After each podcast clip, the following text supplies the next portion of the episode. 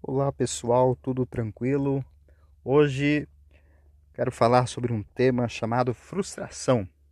Para isso, convido você a ler na sua Bíblia Lucas, no capítulo 5, e o versículo primeiro a seguir. Vamos é, fazer aqui uma narrativa, uma descrição a respeito deste fato que é tido como a pesca maravilhosa.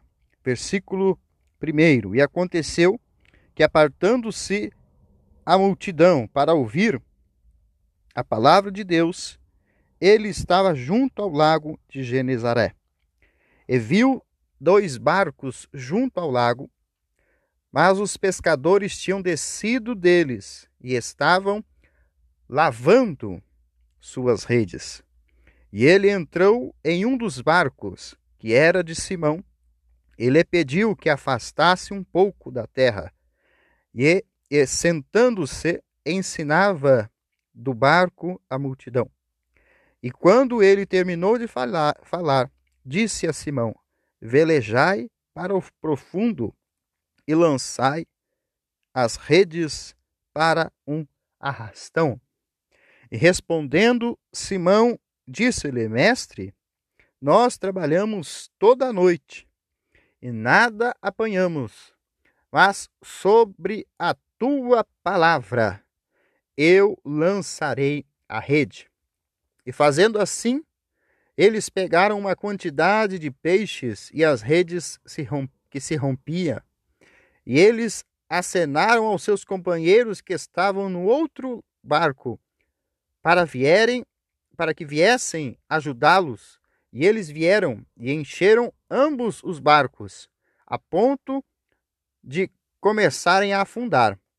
Vendo isso, Simão Pedro caiu de joelhos diante de Jesus, dizendo: Afasta-te de mim, Senhor, porque eu sou um homem pecador.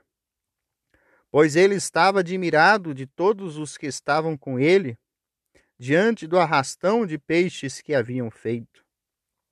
E assim também estavam Tiago e João, filhos de Zebedeu, que eram sócios de Simão.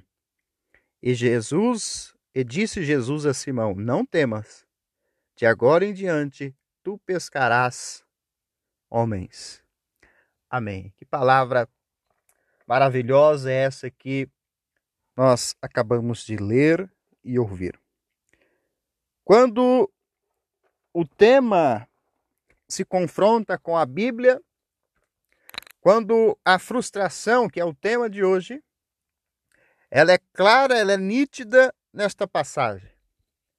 Os pescadores estavam a noite inteira tentando e tentando de todas as formas obter peixe, obter alimento e também, quem sabe, obter lucros, porque tinham a sua o seu negócio, a sua peixaria, a sua empresa de pesca.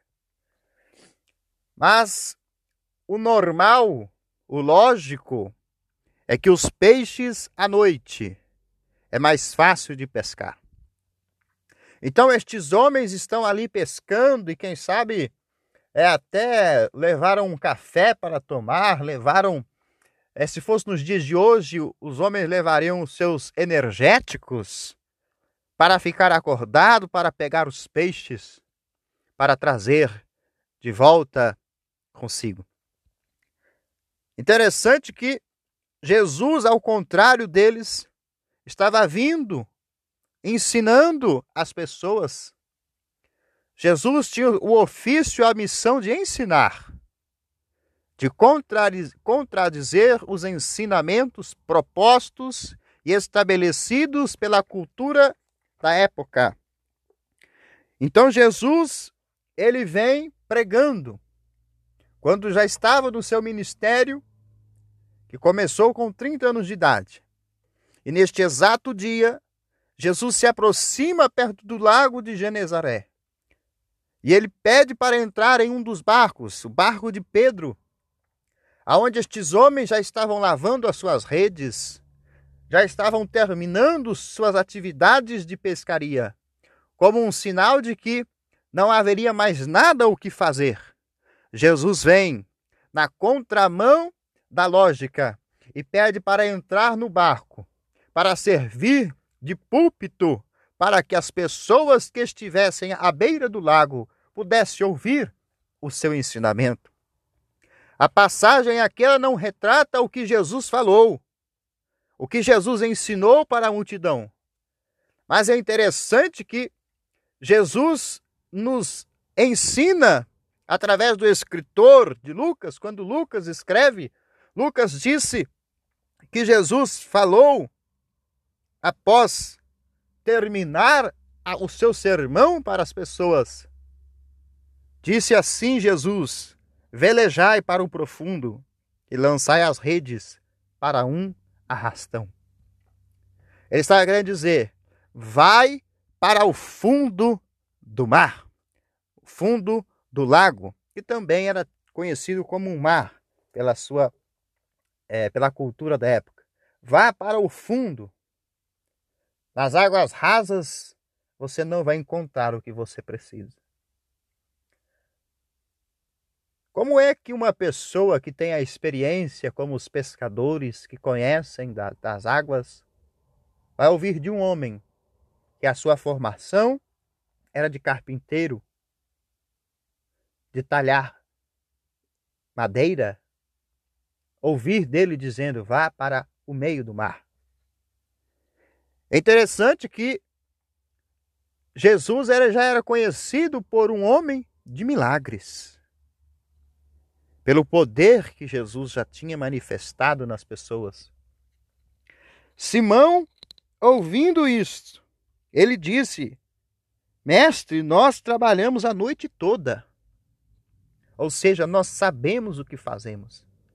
É interessante quando nós olhamos para a nossa vida e nós vemos hoje quantas pessoas que estão com este espírito de frustração.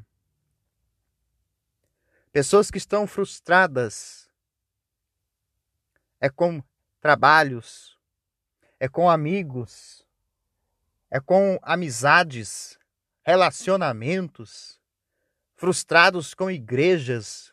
E essa frustração, esse espírito se, se, se aumenta e a pessoa fica frustrada até com o próprio Deus. Pedro, ele ouve essa palavra de Jesus e ele diz: segundo a tua palavra. Segundo a tua palavra, eu lançarei a rede. Segundo a palavra de Jesus, você que está me ouvindo agora, não é a palavra de um líder religioso, não é a palavra de uma denominação, é a palavra de Jesus. Lance a rede. E qual que é a rede que nós precisamos muitas vezes lançar? A rede do acreditar. A rede da fé, a rede da esperança. Ah, mas está dando tudo errado na vida. Nada dá certo, amizades não dá certo, relacionamentos não dá certo, trabalho não dá certo. Somos pessoas estão estão sendo traído, isso, você está numa somatória de frustração. E Jesus está te convidando, vá para o meio do mar de novo. E lança a rede. Volte a pescar em outras palavras, você também pode dizer: volte a sonhar novamente.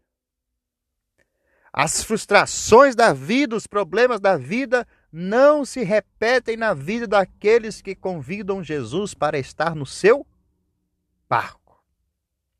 Nesta cena, Jesus se prontificou a entrar. Hoje em dia, nós se prontificamos a convidar Jesus para entrar. Porque Jesus não está aqui como estava no tempo passado fisicamente, não é? Ele está no seu espírito. Então a nossa atitude na pescaria da vida é dizer para Jesus: Jesus, entre, seja bem-vindo, fique bem comigo no meu barco. Pode ter certeza que a sua pescaria vai ser abençoada. Pode ter certeza que as coisas darão certo, porque Jesus está na sua vida. Pedro ele diz: segundo a tua palavra, nós lançaremos. Eles lançaram a rede. E a quantidade de peixes foi tão grande que rompeu a rede. Jesus poderia não entender de pesca como Pedro, como os demais. Jesus entendia humanamente como carpintaria, mas na ótica do previsível, Jesus ele vai na contramão do que é previsível. Jesus ele vai na contramão do que é natural. E ele atua no sobrenatural. Talvez você que está ouvindo agora este podcast está frustrado, está desanimado, está desanimada com alguma coisa na sua vida.